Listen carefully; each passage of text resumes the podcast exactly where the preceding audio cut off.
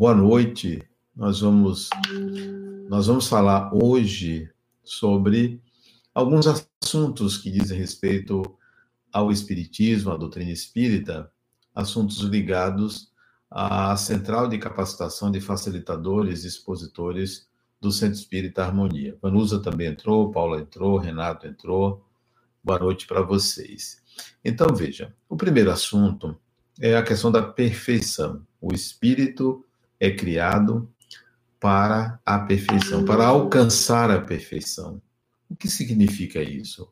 O que é perfeição? O conceito de perfeição, que consta no Livro dos Espíritos, que consta no Evangelho segundo o Espiritismo, é um conceito de época, do século XIX, e talvez a gente deva é, compreender melhor o significado dessa palavra, porque se pensava que perfeição era algo relacionado tão somente a virtudes. Então, a perfeição era a aquisição de virtudes, virtudes das mais diversas. Bom, a gente precisa talvez entender que perfeição, ou que evolução, ou que ápice da evolução do esposa, uma pessoa caridosa, bondosa, amorosa, uma pessoa altruísta, uma pessoa não vaidosa, não orgulhosa, todas aquelas virtudes, seria uma pessoa perfeita. Mas perfeição é um arquétipo, isto é, é uma meta, é uma tendência e não um estado definitivo, porque senão a gente pensaria que o espírito para ali. Então, modernamente, eu utilizo o conceito de autodeterminação. O que é autodeterminação em lugar da palavra perfeição? Que pode permanecer. Se trata apenas da compreensão do significado da palavra. Quer dizer, você compreender o que era um ser, o que é um ser perfeito. Nós vivemos no mundo, nós vivemos numa encarnação que pode ser é, esta ou outra qualquer. A gente vive num mundo onde não são somente, ou a gente não deve somente buscar habilidades subjetivas, morais, éticas ou as chamadas virtudes. Nós precisamos de pessoas com diversas habilidades para fazer funcionar a sociedade. A sociedade, a sociedade precisa funcionar. Então, se você tiver uma pessoa que só tenha habilidades, é, só tenha virtudes e não saiba operar uma máquina, não saiba é, realizar um serviço qualquer, vai depender de outros. Então, eu entrei com o conceito de autodeterminação. Sim, esta aula vai ficar disponível amanhã, a partir de hoje ela estará disponível. Ela está sendo gravada e estará também por 24 horas no Instagram, que eu vou ter que é, dar uma paradinha quando der uma hora e depois voltar a, firmar, a filmar a outra uma hora, que me parece que há limitações no Instagram até uma hora. Mas vamos lá. Então, o que é autodeterminação? Autodeterminação, a palavra já disse, é a pessoa se determinar, a pessoa não precisar, não precisar de terceiros para viver. Não que a convivência seja dispensável, mas a subsistência, a capacidade de viver, a, capacidade de estar no mundo não dependeria de outra pessoa. Mais ainda, autodeterminação é também a capacidade de fazer escolhas a partir de valores pessoais, a partir de qualidades pessoais, a partir de um saber pessoal. Então você determina o que, que é melhor para você. Uma pessoa autodeterminada, que determina o que é melhor para si, certamente, quanto mais evoluída for essa pessoa, as escolhas feitas para si incluirão o que é melhor para todos. Então, determinar-se é ser capaz de tomar decisões que venham atender necessidades pessoais e necessidades coletivas. Mais ainda, autodeterminação é oferecer ao mundo, oferecer à sociedade uma norma, uma ética superior à ética coletiva, porque é que tem inúmeras habilidades de viver no mundo de uma forma simples, objetiva e lidando com situações complexas daquela religião ou filosofia. O espírito tem a sua própria filosofia. E essa filosofia, ela é melhor do que a filosofia coletiva. Isto é uma pessoa autodeterminada. Então, o espírito deve, a partir das suas várias vidas, ir em busca da integração de habilidades para um dia estar totalmente autodeterminado. Uma pessoa que vive isoladamente é uma pessoa que tem autonomia para fazer suas escolhas, assumindo total responsabilidade sobre essas escolhas. Bom, o segundo assunto diz respeito a Deus e a ideia de Deus. A gente saber distinguir uma coisa da outra. A palavra Deus é uma palavra usual, uma palavra genérica que tem inúmeros significados a depender da cultura, a depender da religião. No cristianismo, Deus tem um significado de Pai, Criador, protetor, providencial, provedor, e tudo aquilo, todo poderoso, e tudo aquilo que nós aprendemos na religião cristã. No judaísmo, de onde o, o cristianismo nasceu, de onde ele se implantou, não é muito diferente. O Deus cristão, eles que se conduzem ou, ou se comportam de uma forma consoante princípios pré-estabelecidos por esse mesmo Deus. Pois bem, no budismo, o conceito de Deus é diferente. Você não tem um Deus. Você não tem uma figura normativa. Você, no budismo, lida com, com o, o nirvana, lida com um estado de evolução, um estado onde você retorna a um, ao seio da própria humanidade. Então, não é aqui para os que estão me vendo pelo Instagram, eu não vou poder é, conversar com vocês porque eu não posso interagir, não tenho como interagir, né? Eu estou falando para vocês, estou falando para um outro grupo. Então, me desculpe eu não poder interagir. Está pedindo para acenar, eu estou acenando. Eu acho que é para isso. Bom, se você vai para o taoísmo, taoísmo, o Tao não é uma divindade.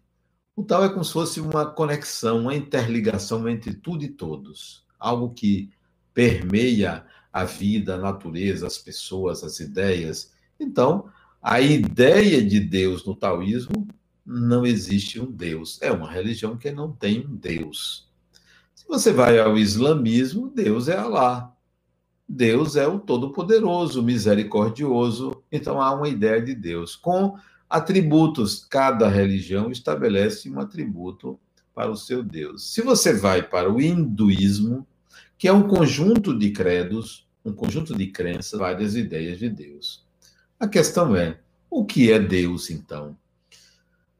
Se cada filosofia, se cada religião apresenta de um modo denso, difícil você pegar os vários deuses e dizer, olha, vamos pegar os principais de humana, que se perguntar, e antes da explosão, o que que existia?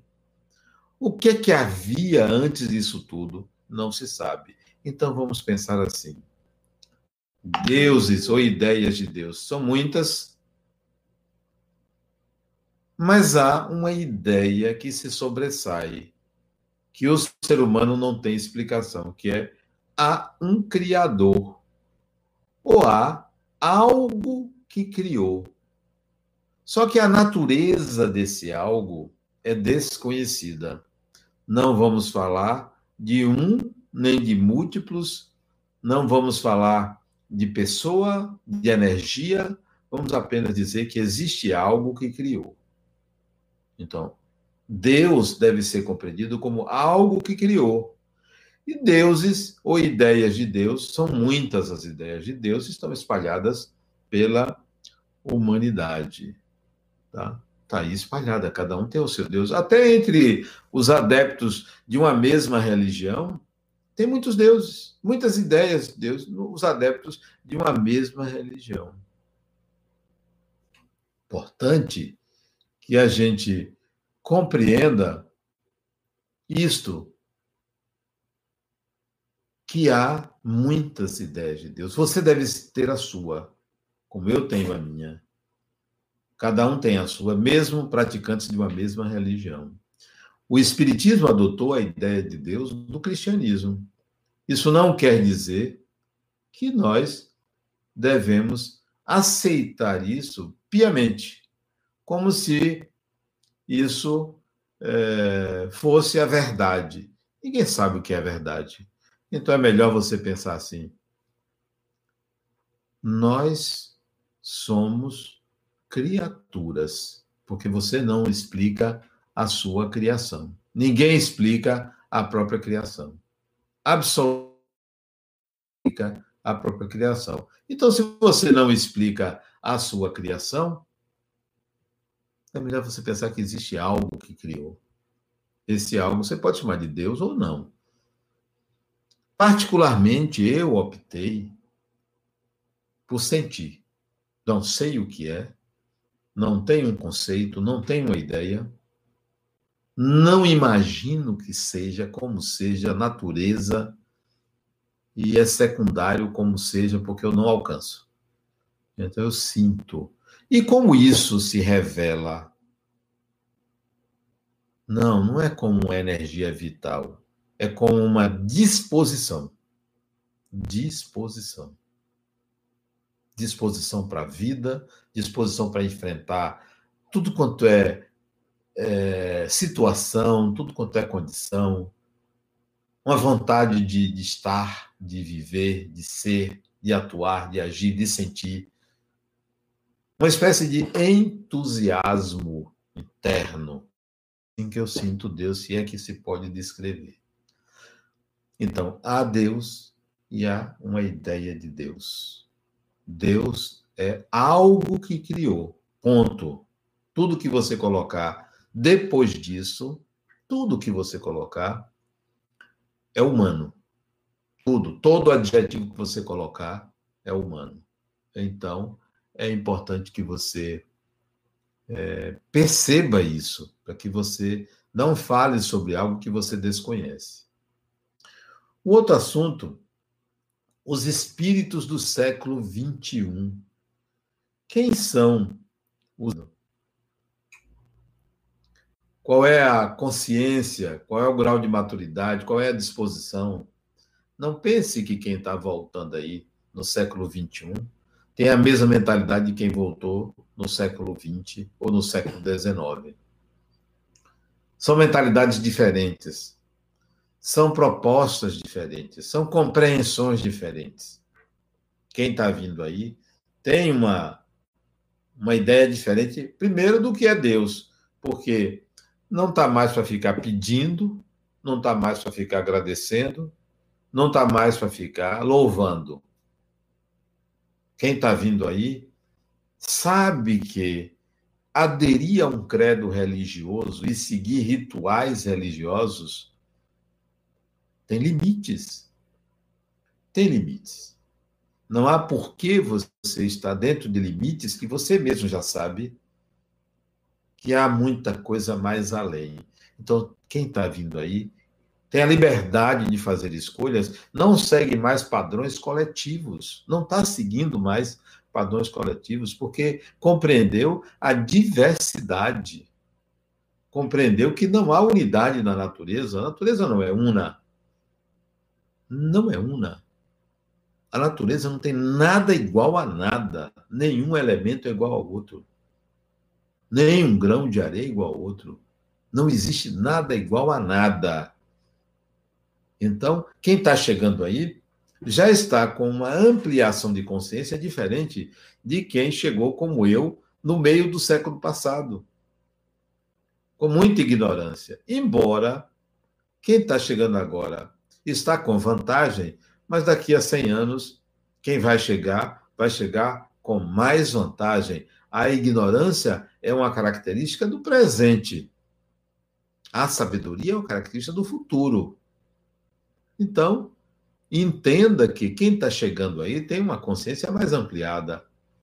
Quem está chegando aí já entende que é uma realidade virtual, já entende mais que há um mundo espiritual, já não está com aquelas dúvidas se existe céu, existe inferno. Não tem mais essa dúvida. Essa dúvida ficou lá para trás. Essa dúvida é para aqueles espíritos que ainda estão à espera de um benefício divino, paradigma desse princípio. É importante que você entenda que quem está chegando aí está pegando o seu lugar. Você tem que se adiantar.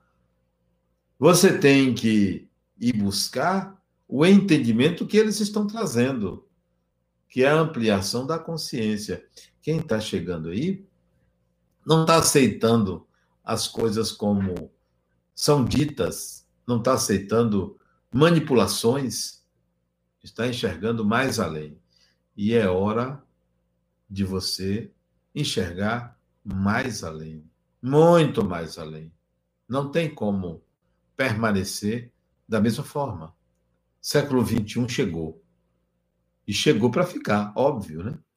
Quem está chegando aí está entendendo que a realidade ela é uma percepção pessoal, que a consciência altera a realidade, que não há uma única realidade, que tudo que se vê é de um modo particular. A consciência modifica as coisas como elas são, percebe de um modo próprio. Então, quem está chegando aí sabe, já sabe disso. Que você ainda está achando que isto é avanço, mas quem está chegando já sabe. No começo do século passado é que veio a ideia de que o observador interfere no fenômeno observado.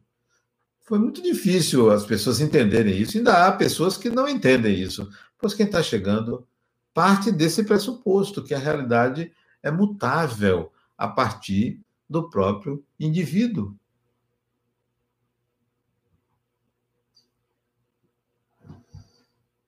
Tendências modernas. Todas essas minhas falas, elas estão no livro O Voo do Espírito. Eu detalhei isso naquele livro. Né? Você pegar o Voo do Espírito, você vai é, encontrar exatamente tudo isso que eu estou dizendo de uma forma até melhor explicada, né?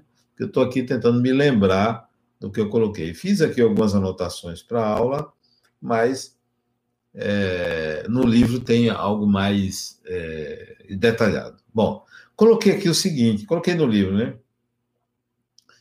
E isso até eu estava conversando com algumas pessoas sobre o mundo atual e sobre para onde caminhamos. E é possível você observar que há uma tendência no mundo para aquilo que é feminino.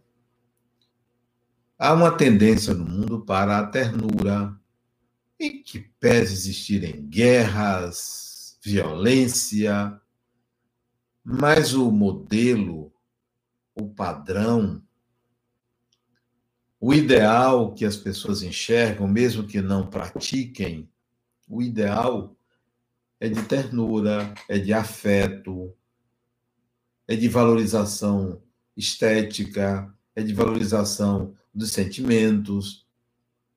Ninguém vê se pregando violência, desamor. Então, há uma tendência ao feminino. Quando digo ao feminino, não estou falando de mulher e de homem, não estou falando de gênero. Eu estou falando de uma qualidade psíquica. Estou falando de uma frequência psíquica. Então há uma tendência ao feminino. Isto é tendência do século XXI. Tendência que começou no final do século passado e que agora não tem retorno. Qualquer pessoa pode perceber isso.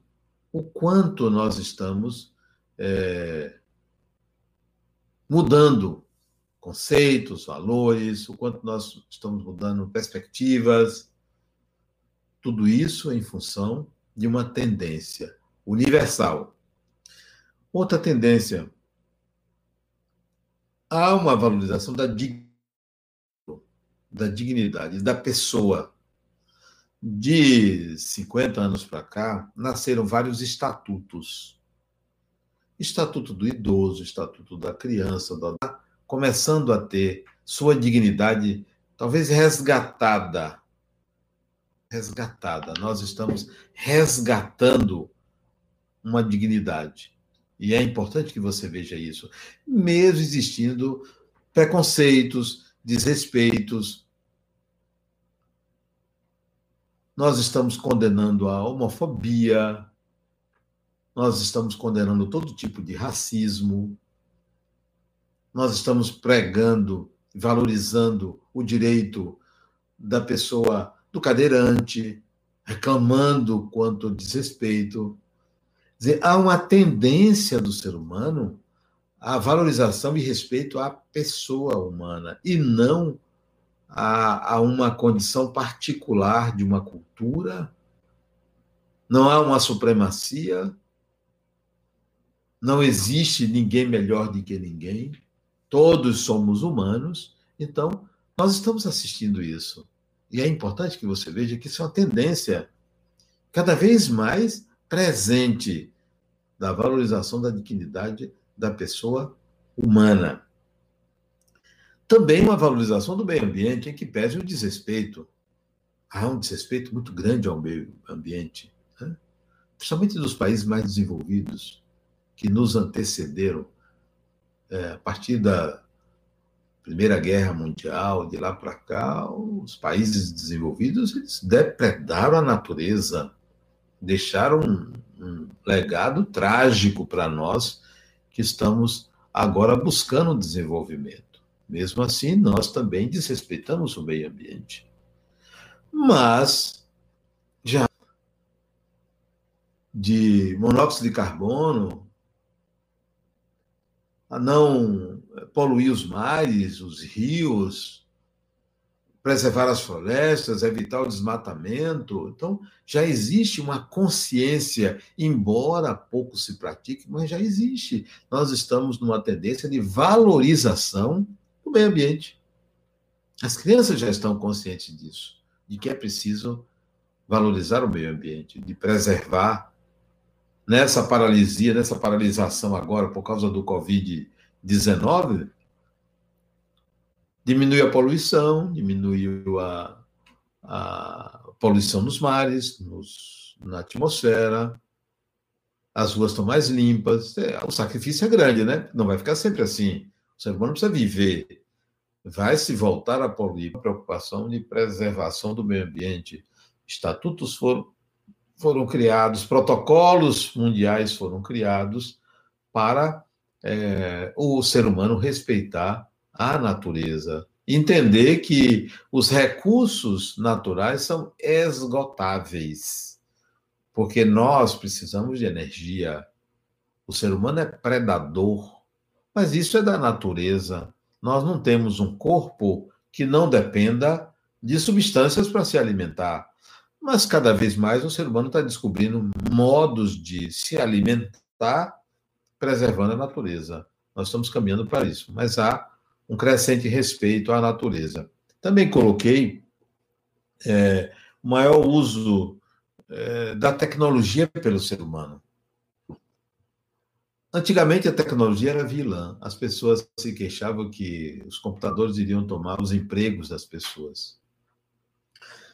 Ah, recentemente, antes do Covid-19, do coronavírus, se reclamava que as pessoas é, não não se comunicavam umas com as outras porque ficavam no celular ali nas redes sociais. Eu, eu ouvia isso e achava que nós não estávamos entendendo a importância daquilo. É só um modo de encurtar distâncias. Se não fosse a tecnologia, nós não estávamos aqui conversando, nós não estávamos aqui falando. Multiplicar. Nós precisamos encurtar distâncias, nós precisamos valorizar a comunicação via internet. Por quê? Porque para o espírito vai sobrar vai sobrar tempo para novas habilidades. Isso é que vai acontecer. Nós vamos ter mais tempo para aprender novas habilidades. Se não é isto, nós ficaríamos à mercê do contato pessoal. Eu pergunto: 8 bilhões de pessoas iriam conseguir um contato pessoal, que é a população da Terra? A valorização da tecnologia acompanha um propósito do espírito. Criamos um locus virtual. Isso não ficar na nossa memória. Alocamos em nuvens, alocamos em celular, alocamos em computadores, em pendrives, para que a gente não precise guardar tanta informação. O espírito precisa de razão a deusa. A deusa é o sentimento. Também eu coloquei que as religiões têm que se reinventar. Tem que se reinventar. Não tem mais espaço para uma religião castradora. Não tem mais espaço para religiões que julgam e apontam punições para quem não as segue. Não há mais espaço para as religiões que escravizam consciências. As religiões devem ser libertadoras. Hoje, com o isolamento social, com a pandemia do Covid-19, as pessoas não vão aos templos, não podem ir aos templos. Por que não está ali? Não é ali. Não é hoje o sacerdote que está sendo convidado para resolver o. Antigamente era religião, porque havia uma ignorância quanto ao motivo das ameaças. Hoje já se sabe que é um vírus, não se sabia antes. Não se tomava cuidados. Hoje a gente já sabe. Antes se achava que era um demônio, uma criatura que brigava com Deus. Qual é a criatura que briga com Deus? Nenhuma. O Covid-19 é uma proposição divina. Não foi um ser humano. Não foi um ser humano. Não foi um país. O Covid-19 é um ser da natureza. É a natureza agindo, não contra o ser humano, porque isso também é teoria da conspiração total, né? Que Deus está fazendo isso para punir o ser humano, para levar uma regeneração. Não, isso é só uma resposta à natureza, à própria natureza. Porque quando você vê um, um vulcão explodindo, você não fala a mesma coisa. Né? Não é, é a natureza, a natureza reagindo à natureza. O planeta Terra tem uma crosta muito fina, então explode. Quando você vê um terremoto, você não diz que foi Deus que mandou o terremoto, não.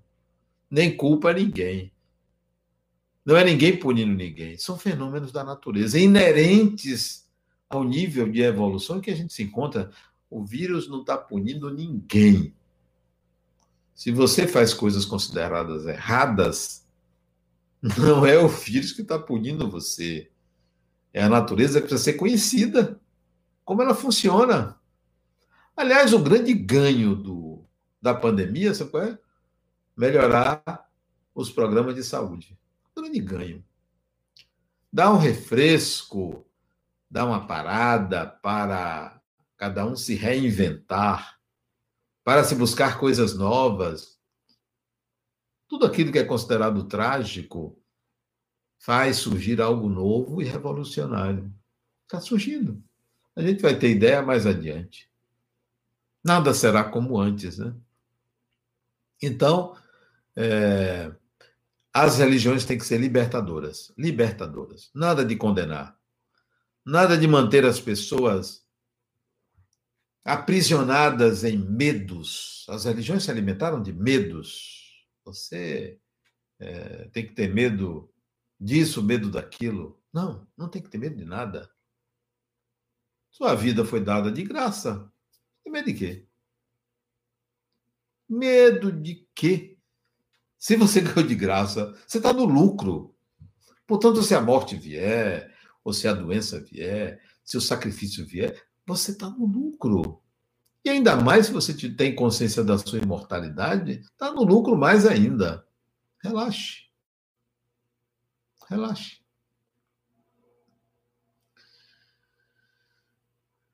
Coloquei também que o conceito de real, de imaginário, está começando a se confundir. A gente já não sabe mais o que é o real, o que é imaginário. A realidade aumentada surgiu. Né?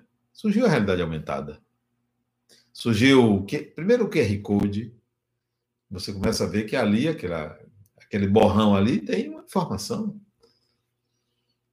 E aquilo que não é borrão, aquilo que parece ser o que é, não é aquilo que é, é como você percebe. Então há uma realidade, a mistura de imaginação com realidade, ela está mostrando que é preciso uma mente mais aberta para entender é, isso, né? Quer entender que há uma transcendência, há uma transcendência. E essa transcendência não é uma espiritualidade, é, não é um birô de espíritos que estão ali para te julgar e para alocar você. Ó, você é bonzinho, fica aqui. Você não é bonzinho, você não entra aqui. Você pode escolher reencarnar aqui ou ali. Não há um birô para isso. É entender que isso é uma proposta de uma sociedade espiritual, porque a realidade espiritual é ampla e aberta ao espírito. Bom, identidade de gênero está caindo. Qualificar uma pessoa tão somente de homem ou mulher. Achar que uma pessoa pode ser definida por um corpo. Que uma anatomia define o que é uma pessoa. Não existe isso. Então, uma pessoa que sofreu um acidente desfigurada no seu rosto, então não é um homem ou não é uma mulher, porque o rosto está desfigurado.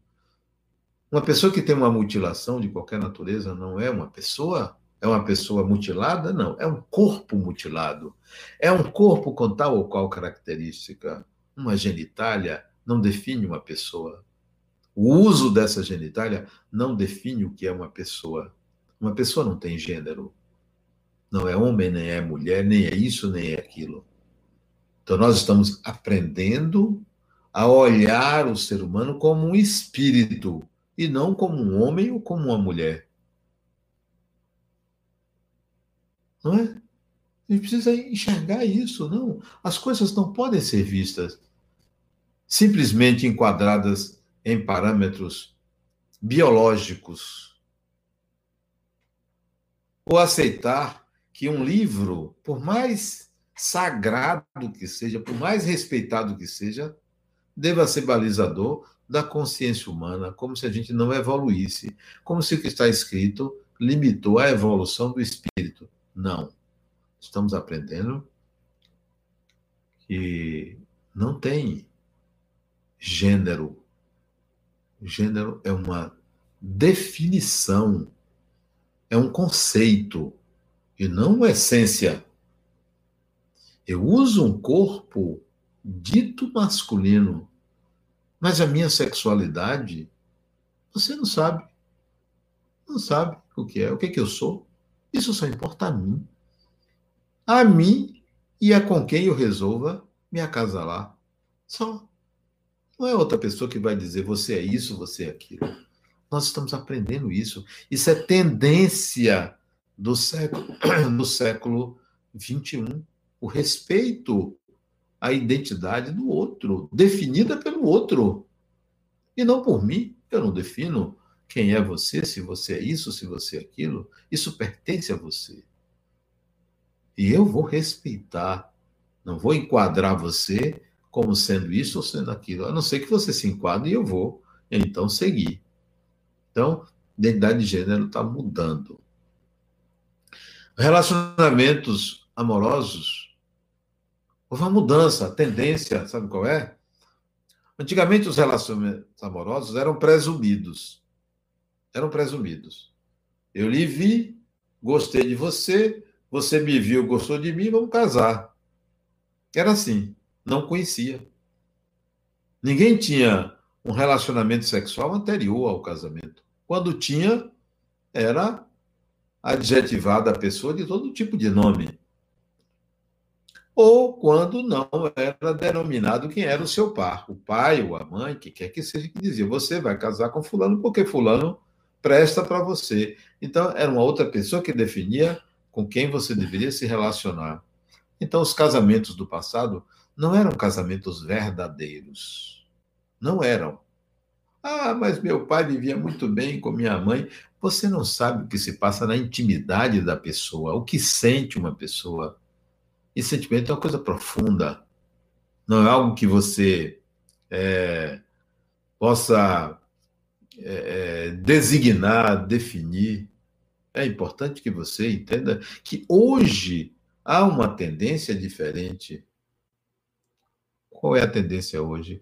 Apareceu o estatuto do ficar. Isto é, eu vou sentir o que é, eu tenho direito. Tenho maturidade para me relacionar com uma pessoa e avaliar se eu quero, se eu não quero. Se eu não quero, não quero, obrigado, vou tentar com outra. Então, hoje você tem, vive experiências de relacionamento, que o que são nada mais são do que trocas, trocas energéticas. Um beijo, um abraço, uma relação sexual são trocas energéticas. E que você, sendo uma pessoa madura para uma relação, você a tem, você sente, você vive, gosta ou não gosta. Não é ninguém que vai dizer você tem que fazer isso. Então, o relacionamento amoroso está sendo mais verdadeiro. Né? Por mais que pareçam líquidas as relações, como disse Bauman, por mais que sejam líquidas, mas elas se tornam mais verdadeiras quando você conhece a pessoa, quando você tem um relacionamento prévio. E quando eu digo relacionamento, não é necessariamente um relacionamento sexual. Quando você conhece a pessoa, então ele se torna mais verdadeiro. Você não se casa presumindo quem é. Você não vai viver junto acreditando que a pessoa é deste ou daquele tipo. Você vai antes conhecer a pessoa. Também coloquei como tendência, né, a desmaterialização do concreto. A matéria, enquanto algo concreto, ela está perdendo a sua concretude. A ciência avançou a tal ponto de descobrir que o átomo, aquele elemento, né, é, último, mínimo da natureza, não é coeso, que nada. Porque são entes que se justapõem e que você não determina lugar, velocidade, posição simultaneamente. É impossível tocar a natureza. Quando duas coisas se tocam, na verdade, não há um encontro de matéria. Há uma repulsão de matéria porque lá na ponta, uma coisa não toca a outra. Nada toca em nada. A concretude da matéria desapareceu. Na natureza existe o espírito, que é você, que sou eu, somos espíritos, existe o espírito e existe um elemento que o espírito condensa e que a gente chama de matéria. Mas não há aquele elemento concreto, isolado. É o espírito que aglutina a matéria, mas ela é algo não denso, algo impalpável na sua intimidade. Esse entendimento a gente tem, sabe por que é importante? Para a gente é, compreender que o materialismo perde a sua essência, a sua força. Materialismo deveria hoje se chamar essencialismo, porque tudo é essência, tudo é possibilidade, tudo é vir a ser. Não há nada de concreto, não há nada de absoluto na matéria. Essa é a, a, a tendência, né? é a gente entender dessa forma.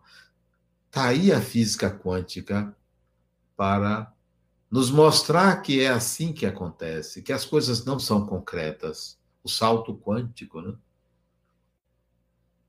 a, a ideia da onda partícula, né? O fenômeno de EPR, dos spins que se alteram independentemente da distância, simultaneamente, velocidades supraluminais, isto é, acima da velocidade da luz, algo inimaginável à mente humana, como se fosse uma coisa telepática entre matéria. Então, nós estamos vendo que o que é concreto se dissolveu. Não é uma realidade concreta. O que eu vejo é simplesmente fruto do tipo de aparelho que eu uso. Se eu uso óculos, eu estou vendo com maior nitidez aquilo ali. Se eu tiro meu óculos, eu estou vendo com menor nitidez.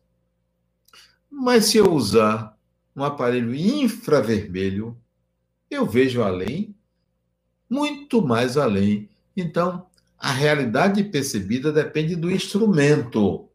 O espírito não precisa de óculos, não precisa de olhos, porque o espírito percebe diretamente as coisas. Então a realidade ela é diferente daquilo que nós imaginamos. Como tendência também, nós estamos vendo uma nova sociedade. Uma nova sociedade. Aquela sociedade tradicional que tinha uma família nucleada num homem provedor, numa mulher que lhe era submissa, em filhos que ele mandava, a sociedade começou a mudar desde o século passado, né? O papel da companheira, da mulher na relação começou a mudar. A igualdade começou a surgir. Mais ainda, as relações homoafetivas, né?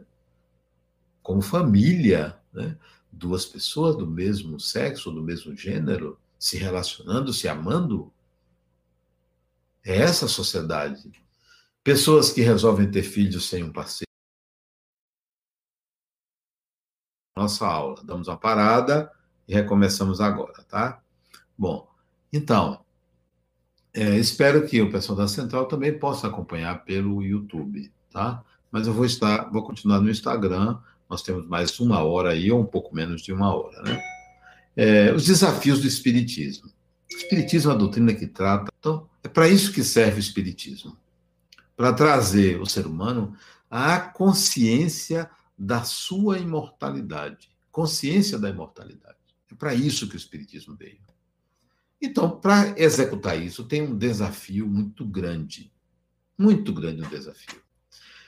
É o Espiritismo a única doutrina que trata da vida espiritual como ela é. É o comunicabilidade, é o Espiritismo. As outras doutrinas e religiões não tratam dessa forma. O Espiritismo trata. O Espírito espírita. E a governança responsável pela instituição, como espíritos que trabalham lá, são responsáveis pela instituição. É dividido.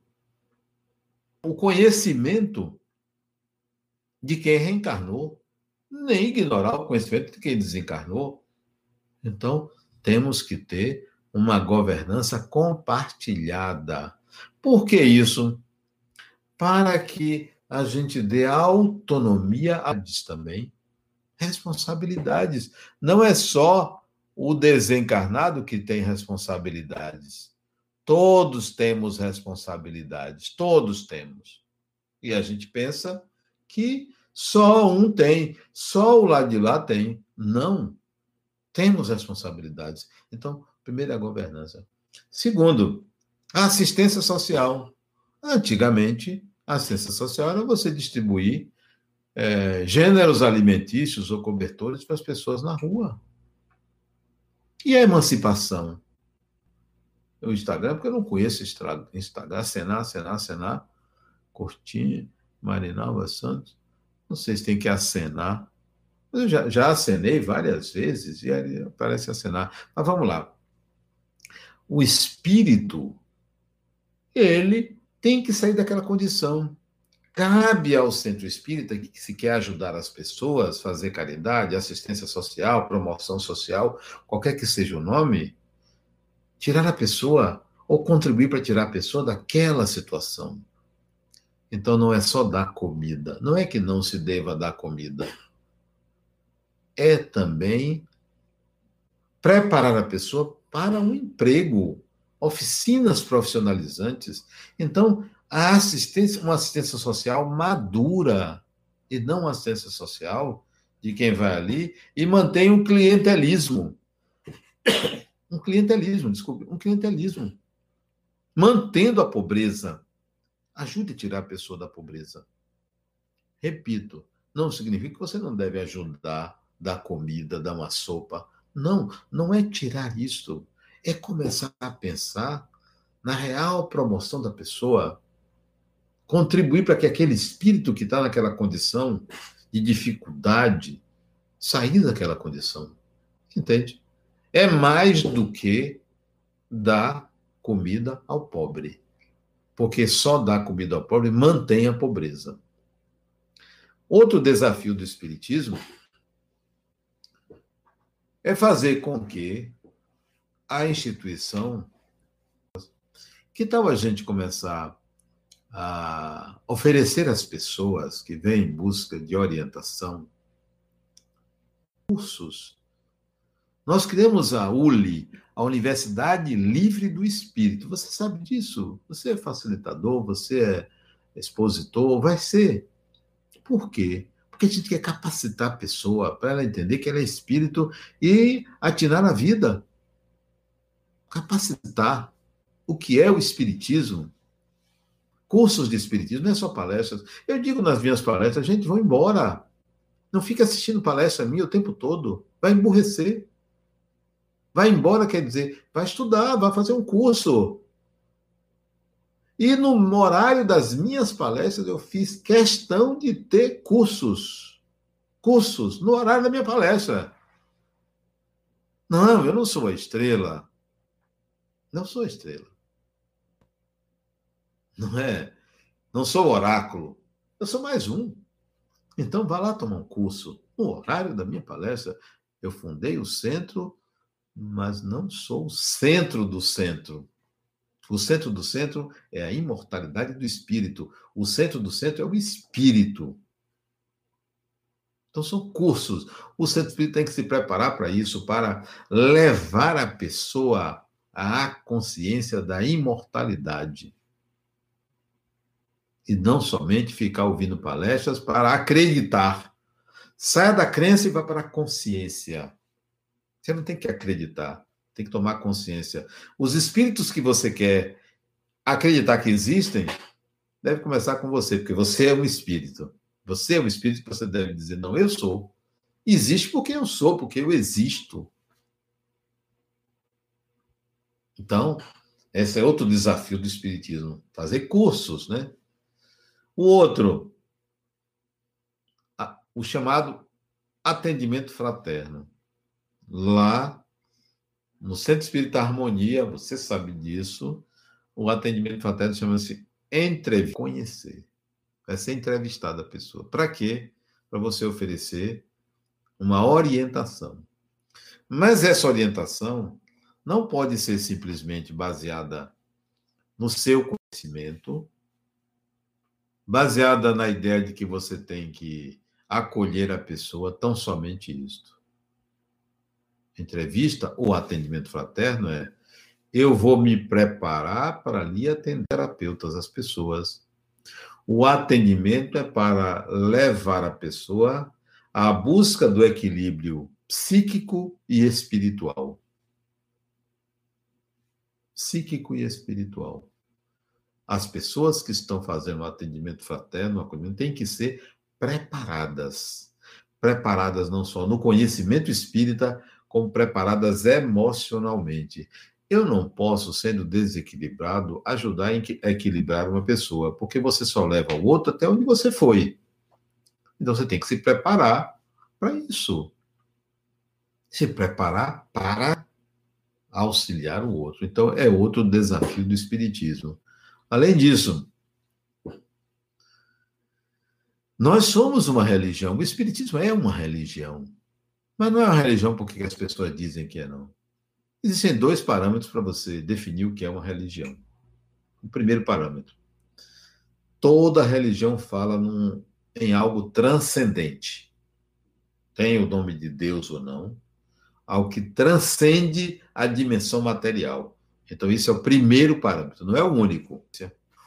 Propostas de saber e de experimentar para alcançar essa transcendência. Isto é religitismo, querendo ou não, é uma religião. Não é uma religião porque estuda o evangelho, não. Não é por isso. Não é uma religião porque tem o evangelho segundo o espiritismo, não é por isso. É uma religião porque fala em Deus, portanto, é algo transcendente, que o espiritismo é uma religião. Somos uma religião, mas é preciso a gente ir além do que é uma religião. Religião não pode ser limitadora, como eu disse, tem que ser libertadora. O aspecto religioso não pode predominar na pregação espírita. O aspecto religioso não pode deixar as pessoas como simples crentes e buscando a mesma coisa que os crentes de outras religiões buscam.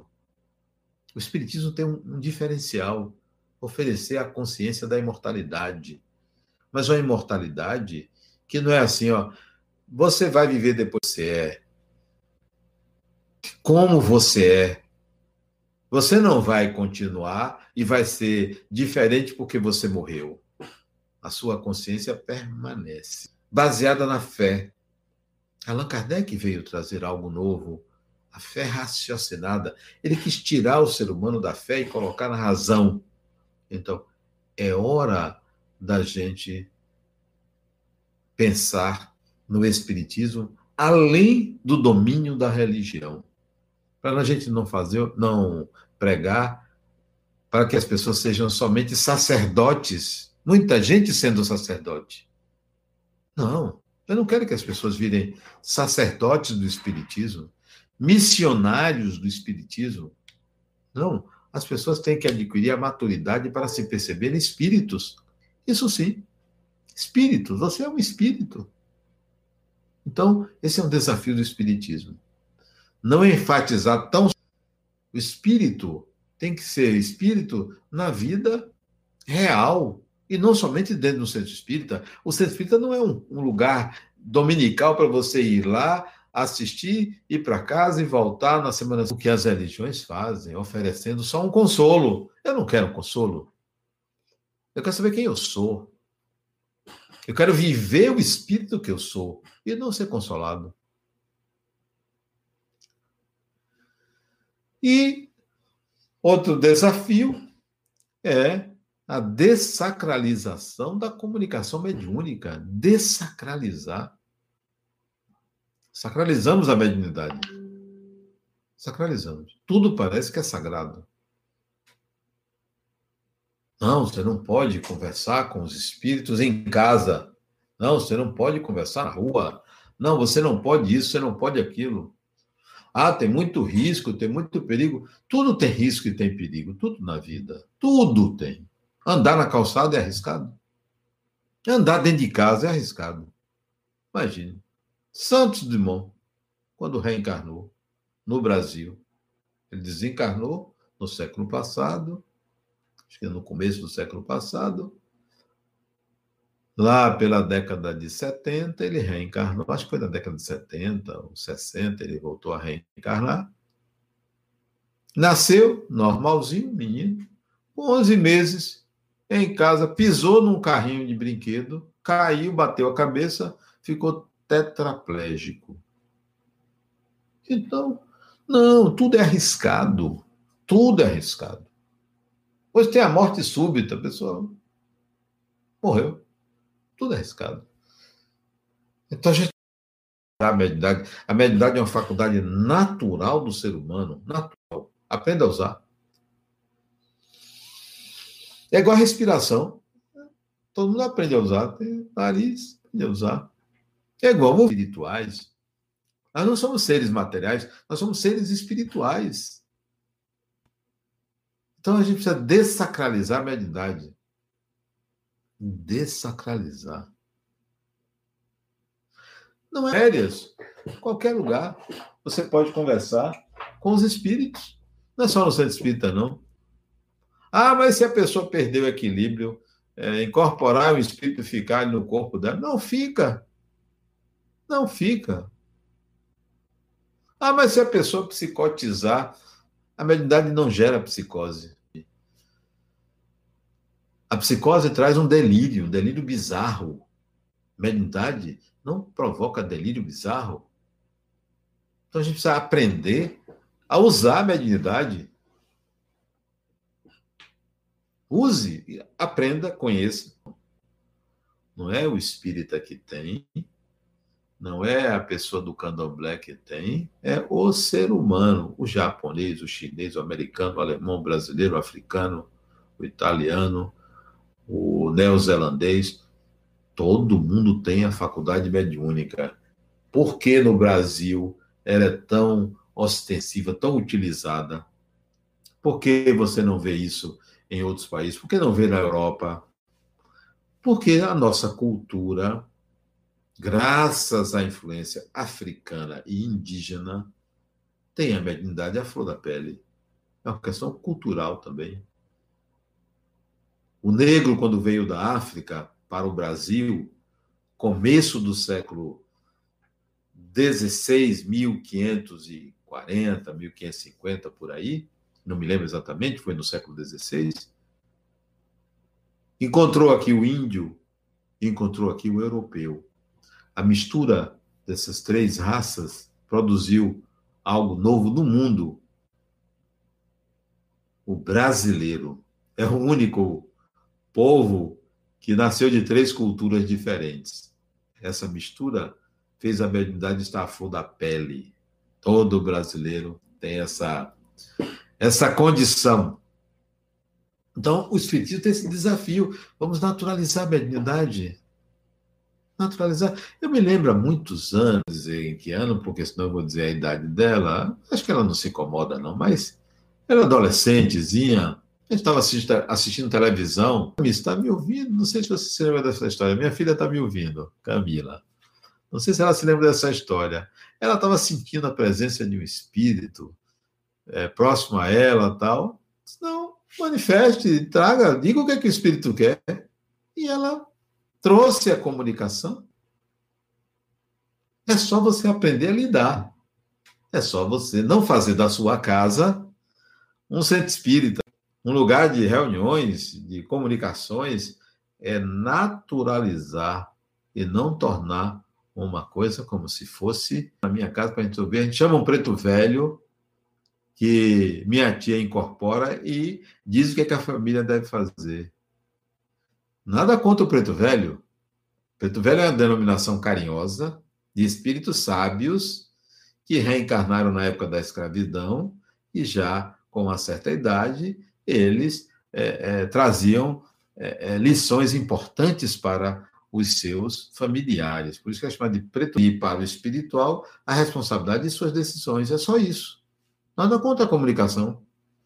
Pode conversar, pode é, falar. Ah, mas se, e se o espírito for perturbado? Peraí, se uma pessoa perturbada na sua família, irmão, pai, mãe, quiser perturbar, você vai fazer o quê? Você vai conversar. Vai dizer, para com isso. Vai, vai tratar naturalmente, não tem que ter medo.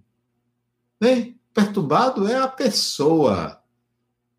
O espírito que é perturbado. Lembre que é uma pessoa. Então, se tem uma pessoa perturbada, você vai dizer, peraí, para com isso. E se quiser fazer alguma coisa de mal, você vai conter. Conter. Não, aqui você não vai fazer, não.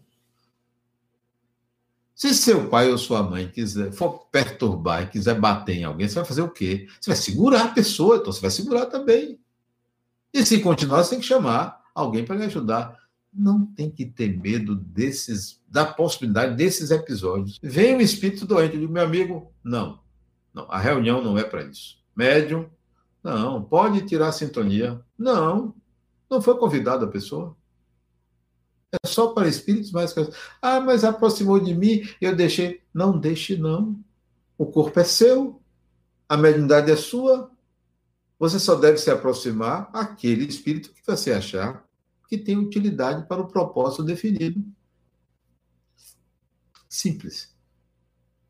Nós temos que ter, nós temos que educar a nossa mediunidade, não deixar ela à mercê de qualquer um que queira utilizar a nossa faculdade. Cabe ao médium esse discernimento. Esse é um desafio do Espiritismo: continuar suas práticas mediúnicas e disseminar à população, à faculdade, ensinar a usar. Ensinar a usar. Você pode usar isso muito bem. Você não precisa estar é, é, fazendo de uma forma padronizada. Quantas vezes eu, é, eu sou um psicólogo, né? No meu consultório, eu tenho uma dúvida, eu, eu não sei como conduzir um processo, eu fico assim pensando, bem que poderia ter um psicólogo aqui desencarnado, que entenda, que podia me inspirar para eu, o que, é que eu faço com essa pessoa, o que, é que eu digo a essa pessoa. Uma outra vez, vem uma ideia. Por que não? Você engenheiro, médico, pedreiro, advogado, é, técnico disso, técnico daquilo, nós vivemos num mundo que é espiritual. Nosso mundo não é material, porque todos somos espíritos. Então, converse com os espíritos, não só para pedir ajuda. Não só para pedir ajuda. Recentemente, o ano passado, eu acho que era mês de, de março, abril do ano passado, faz um ano mais ou menos, não, foi junho. Foi junho. Ainda não fez um ano. Eu estava na minha casa, numa casa de veraneio que eu tenho, estava lá, escrevendo, tal, eu gosto. Eu recebi uma ligação de uma pessoa me pedindo uma ajuda, porque tinha um indivíduo dentro de casa, o filho dela, tinha sintonizado com o espírito que estava lá sendo contido por quatro pessoas segurando ele.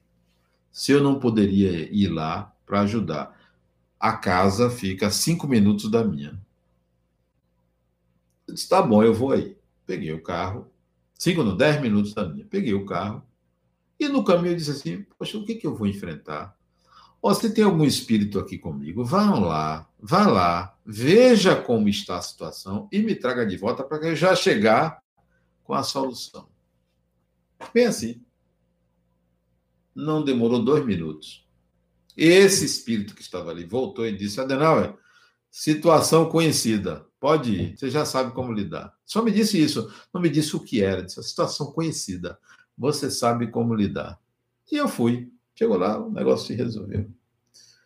Não, use os espíritos, porque eles também te usam. Estabeleça uma relação pessoa a pessoa, uma relação ser humano ser humano. Esse é um desafio do espiritismo. É a gente estabelecer uma relação sem sacralizá-la, sem medo, sem medo, não tenha medo. O medo é um atavismo, o medo é um condicionamento. A gente se condicionou a ter medo de espíritos, a achar que espíritos podem nos tirar a sanidade, a achar que espíritos podem nos levar à loucura. Não, não leva à loucura. Não. O que leva à loucura é a própria loucura do indivíduo. Não, não, não somos nós que não, não é a mediunidade que provoca isso. Não, não é o relacionamento com os espíritos que provoca isso. Tem aqui umas conversas, né? Eu estou vendo aqui, é, do, da central, do chat ao vivo. Mas eu queria, eu queria que vocês entendessem que o desafio do Espiritismo é muito mais do que propor à sociedade, aos seus adeptos, uma reunião semanal. É muito mais do que propor um curso. A proposta é mais ousada. É como se o Espiritismo devesse venha aqui aprender alguma coisa e volte para exercer isto que você vem aprender. Essa coisa que você vem aprender aqui chama-se você é um espírito imortal. E agora? Você tem a sua consciência existindo para sempre. E agora? Você vive o eterno presente. E agora? Volte para a sociedade, porque o processo de transformação não é dentro do centro espírita, não é dentro do templo, é na vida. Esse, esse é o desafio do Espiritismo. Mais ainda, não, você não tem que vir aqui chorar e eu lhe consolar. Se sentir culpado, eu lhe absolver. Não. Vir aqui para eu dizer a você o que você deve fazer. Não. Eu só vou dizer que você é um espírito imortal. Agora, vá viver.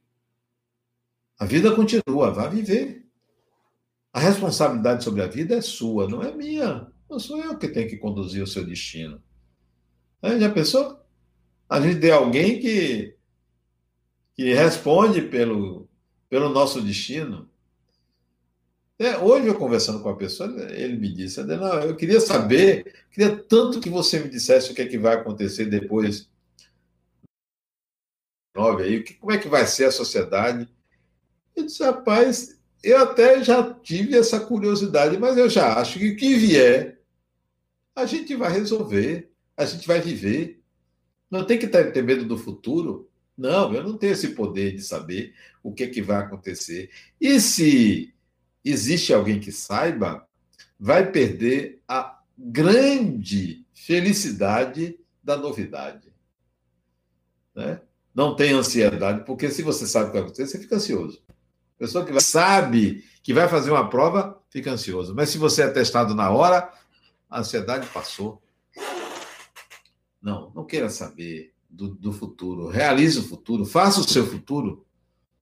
Realize, construa o seu futuro. Você não tem que saber se vai ser assim ou assado.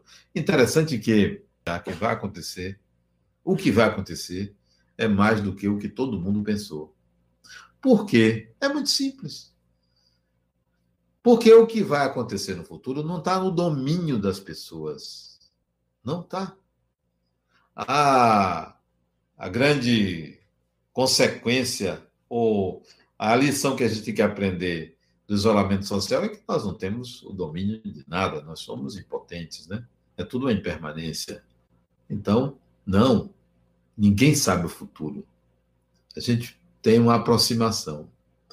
Porque o futuro é da ordem do divino, não é do humano. Se você alcançar o futuro, é como se é, fosse uma máquina. Fosse uma máquina. Tudo, todo mundo sabe. Não, a vida não é uma máquina. Nós não estamos dentro de uma máquina. O que vier será diferente do que qualquer pessoa pensou. Qualquer pessoa. E será diferente do que todas as pessoas pensaram. Será diferente. Não será igual. Então, a gente não pode é, viver em função do futuro, em função do que a gente acha que vai acontecer. Construa Está tecendo o seu futuro como você o quer e como é possível. Não crie expectativas, nenhuma. Zero de expectativa em relação ao futuro. Eu não sei o que, que vem do Covid-19, não sei. Eu só sei que o que vier, eu vou viver. Ah, mas se constrói. Recomeça. Ah, mas se você perder o seu conforto, o padrão de vida, pede, a gente recomeça a gente recomeça. É sempre tempo de recomeçar. Somos resilientes? Você tem que ser resiliente. Então, não tem que ter medo. O futuro é algo que a gente vai tecendo. Tá? Mas eu queria as perguntas da Central. Se você é da Central, me mande perguntas pelo chat ao vivo ou pela é, pelo Instagram, coloca assim, central, pergunta, tal, tá? É, ali está dizendo que a gente está fechando um ciclo e começando um novo ciclo. Veja bem, isso é figurativo. Eu não acredito que nós estamos passando por uma trans... As diferenças que existem na Terra são muito grandes. Os níveis de evolução dos diferentes espíritos é um extrato muito grande. Nós não estamos numa condição mediana de mudança. Não. Ainda há muito que aprender. Muito. Isso é só mais um abalo. Tem alguém que pergunta o que é central. É, Tinaski.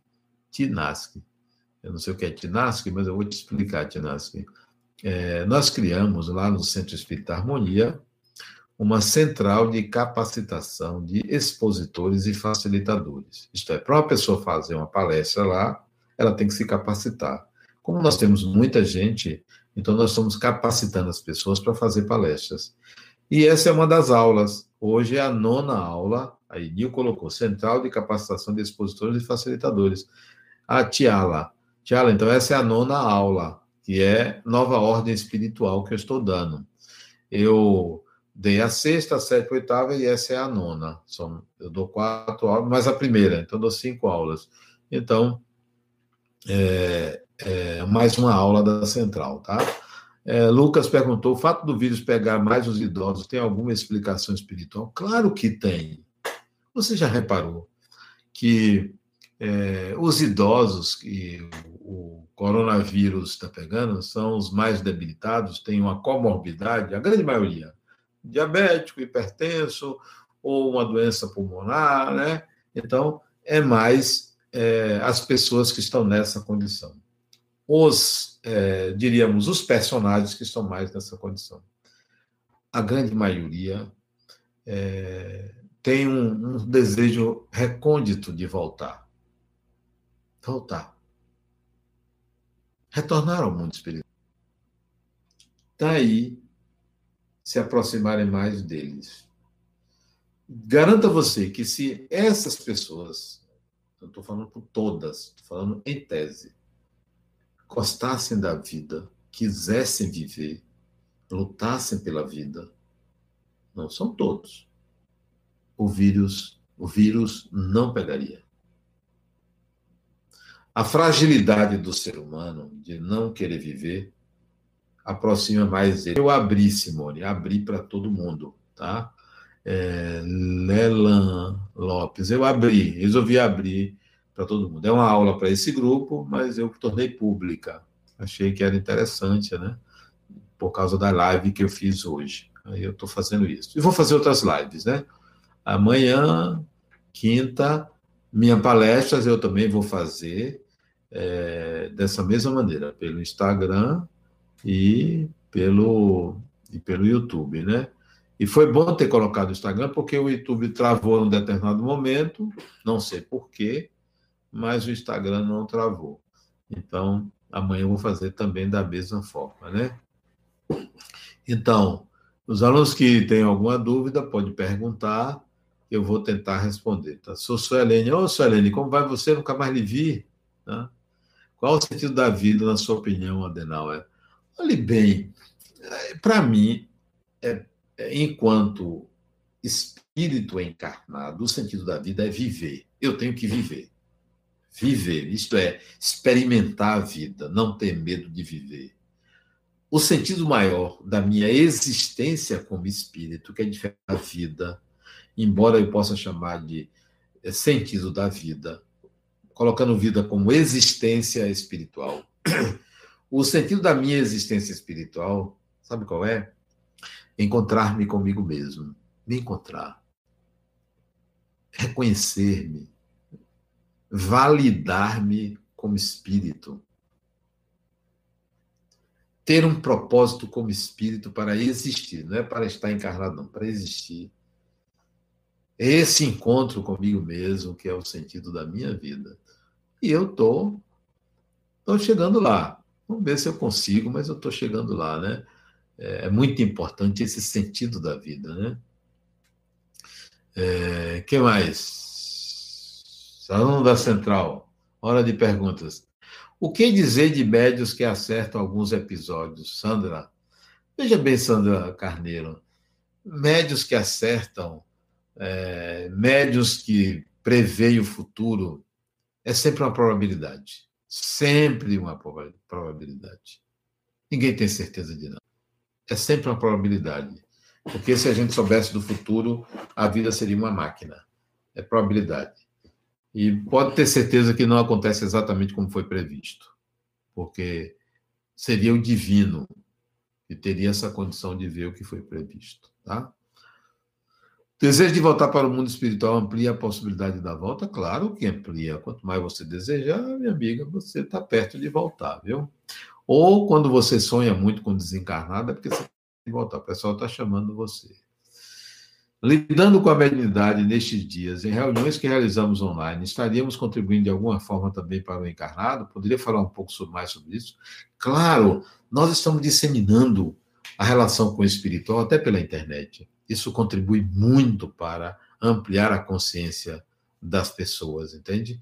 Então, é, o nosso papel é esse, de levar uma mediunidade, uma espiritualidade sem rodeios, né? sem rituais, sem sacralização. Então, o trabalho da ULI é esse, de naturalizar o fenômeno mediúnico. Né? Quando não devo esclarecer algum espírito dentro da minha casa? Quando você não quiser. Já aconteceu comigo na minha casa. Eu disse, gente, pode ir embora. Eu não quero. Aqui é minha casa. Eu só sei porque eu quero. Por favor, pode sair. Pedi educadamente e saiu. Não foi uma vez só, não. Quando você não quiser, você não é obrigado a conversar com ninguém. Você é obrigado a ir à rua conversar com a pessoa? Não. Se você sentir que tem um espírito ali na sua casa que você não queira, ô fulano, por favor. Ô fulano, por favor, você quer se retirar? Eu estou na minha casa, eu quero privacidade. Minha avó manifesta o desejo de voltar e ela tem 93 anos. Ela já está mais do lado de lá do que do lado de cá. Deixa a bichinha ir embora. Os recursos disponíveis ao espírito neste século o possibilitará, o possibilita transcender a condição de humano? Claro, todo, toda pessoa pode transcender a condição de humano, basta que tenha consciência da sua condição de espírito imortal. Que bom que abriu para o público. Sim, Isolda, claro que eu abri. Acho que as pessoas têm direito a, assistir a gente. Tem conversas que a gente não, não precisa né, abrir porque são mais específicas para determinado grupo, como o caso do curso de mitologia que eu dou na segunda-feira, para aquele grupo só não abra. Silva Porto, Sá Silva Porto pergunta: traição e machismo em alguns homens sem culpa, o que o espiritualismo diz? Eu não sei o que, que o espiritualismo diz. Eu sei o que eu digo, nem sei o que o espiritismo diz. Traição e machismo são inabilidades, né? Machismo é um preconceito, traição é a falta da fidelidade. De fato, é uma inabilidade que algumas pessoas têm, não só homens, né? Deixa eu ver o que mais. Grata pelos seus ensinamentos, eu também estou aprendendo, viu? Passos 31, 43. É, manda um abraço para Michele. Michele, um abraço. Não sei quem é Michele, né? Eu estou mandando sem saber. É, o que é Lelan Lopes? Lela Lopes, Lela M. Lopes, não sei. Dá um abraço para Michelle. Michelle, um abraço para você, tá? Apareça lá no centro, no Harmonia. Se bem que está fechado, né? O Centro da Harmonia é interessante que está fechado fisicamente, mas não está fechado espiritualmente, né? A gente está funcionando normalmente. Essa é uma prova da gente estar tá funcionando, é eu estar falando com você. Como alcançar a perfeição se o personagem ainda é tão presente. Não queira perfeição, não, Nilda. Não queira, não. Queira autodeterminação. Ser perfeito é só um arquétipo. Como algo pode ser considerado um encontro de almas? Como algo pode ser um encontro de almas? Pensa assim. É possível alcançar a autodeterminação em encarnação? Não, não é possível. Você vai precisar de algumas encarnações, mil, duas mil, por aí, né? Boa noite, sou do ciclo 10. Ah, Simone Valente é do ciclo 10. Não é da central. Precisa ir para a central, Simone. Carla, que saudade. Sobre a habilidade, difícil doutrinar em casa quando quem dá a comunicação não entende quem, quem tem o controle. Pois é, você vai orientar a pessoa que o médium, que não tem controle, você vai orientar, e o espírito você vai conversar também para auxiliá-lo. Faltam oito. Então, pessoas são predestinadas e outras como reconhecer? Todo mundo é predestinado a tudo. Não tem uma pessoa predestinada somente, tá? Todo mundo é predestinado a tudo. Você é predestinado ao que você quer fazer, tá? É... O que pode atrapalhar o médium que aceita conversar com o espírito em casa? É ele desconhecer, não ter trato com a mediunidade. Se você não quer que atrapalhe, você aprenda sobre mediunidade no centro espírita, que é o lugar mais adequado para você conhecer o que é mediunidade, né? Esse momento de parada social, econômica, cultural seria um momento propício para recriar. O mundo não vai ser recriado, mas cada pessoa pode se recriar. Você pode se recriar com essa parada. Eu estou me recriando. Olha, eu trabalhava de atividade eu estou trabalhando em casa, estou atendendo no máximo 10 pessoas por semana. E estou sem tempo. Sabe por quê? Porque eu tô, criei coisas novas para fazer. Estou me reinventando também. Olha, eu não acredito muito nesse negócio de data, sabe? Tudo pertence a Deus. Nós tratamos também previu. Gosto muito de você, da sua mãe, tá? Do seu marido, dos seus filhos, da sua família. Somos uma família só, né? Gosto muito quando estamos em, é, nas, na mesma companhia. Rebeca, Adenal, desde que entrei em contato com o seu pensamento, minha visão acerca da doutrina espírita da nossa condição. Havendo espíritos que tenham a mesma sintonia com a gente, a mesma frequência, a gente pode se comunicar onde quer que o outro esteja, tá? Bom, está é, tá chegando a hora. Ah, que é as relações do pânico com o espiritismo. Síndrome de pânico é mediunidade, é pré-mediunidade, é hipersensibilidade mediúnica. Toda pessoa que tem pânico, que tem aqueles, aqueles sintomas, hipersensibilidade, é, taquicardia, suor nas extremidades, medo sem causa aparente, isso é uma hipersensibilidade. O perispírito se expandiu, está captando algo à sua volta.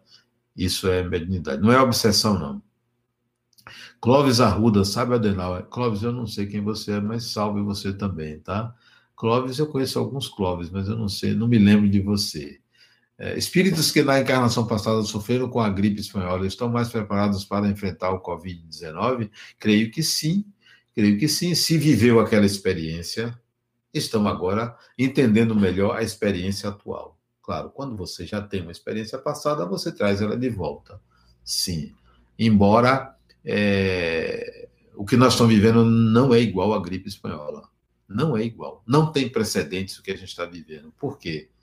Porque a gripe espanhola, que não era espanhola, acho que era americana, inglesa, alguma coisa desse tipo, é, matou muito mais gente. Porém, não era simultânea. Você sabe hoje o que está acontecendo com o portador com a pessoa doente da Covid-19 que está na Itália, na China. Você está sabendo, naquele tempo não tinha essa velocidade. Você só sabia o que acontecia um mês ou mais depois, quando a carta vinha ou quando o telégrafo funcionava. Você não sabia simultaneamente. Não se tinha esse grau novo, totalmente novo. Tá? Não estou comparando quantidade, mas o modo como está acontecendo, tá? E eu, eu queria estar encarnado para viver isso, queria estar. Né? Interessante, você viver uma experiência mundial nova, nova. Isso é muito bom. Isso não tem sadismo de não achar que as pessoas estão sofrendo, não. Não, não tenho nenhum sadismo. Lamento, tenho compaixão, mas é uma experiência inusitada. E tem mais a qual a melhor maneira de adquirirmos habilidades visando a evolução? Viva a experiência, sinta, a vida tem que ser sentida. Você vai pegar é, integrabilidades, né? É, Denise Santos, Denise, como vai? Você ainda está em Santos? É hoje falamos muito, a aula foi essa. É, aqueles que é, assistiram a primeira parte, as duas estão no Instagram, completas, tá? A primeira parte agora, você vê as duas lives. E no YouTube você tem o Instagram. Eu não sei como é que baixa, como é que guarda, como é que arquiva. Eu não entendo nada disso. Eu só estou filmando graças a Alan, que me assessorou para eu fazer isso. Tá? Mas eu não sei. Eu só sei que quando chegarei eu vou botar encerrar. Mas para onde vai esse vídeo? É, se grava, se não grava, onde grava. Eu tentei assistir o que eu falei hoje de manhã, eu não acertei. Tá? Tenho limitações, minha inteligência não chega a de algumas pessoas, então eu não sei o que a figura pública tem acesso ao Instagram do Centro Espírita, veja com ele como é que captura o que está aí gravado, ok? Nil, busque é, é, Alan para lhe assessorar sobre isso, porque eu não tenho ideia de como fazer. Tá bom, gente? Obrigado, muita paz para vocês, serenidade durante essa pandemia, tá? Serenidade. Já já vai tudo diferente. Não vai ser normal. Vai voltar tudo diferente. Já já. É uma questão de dias, tá bom? Beijo para vocês. Somos todos espíritos imortais, viu? Muita paz.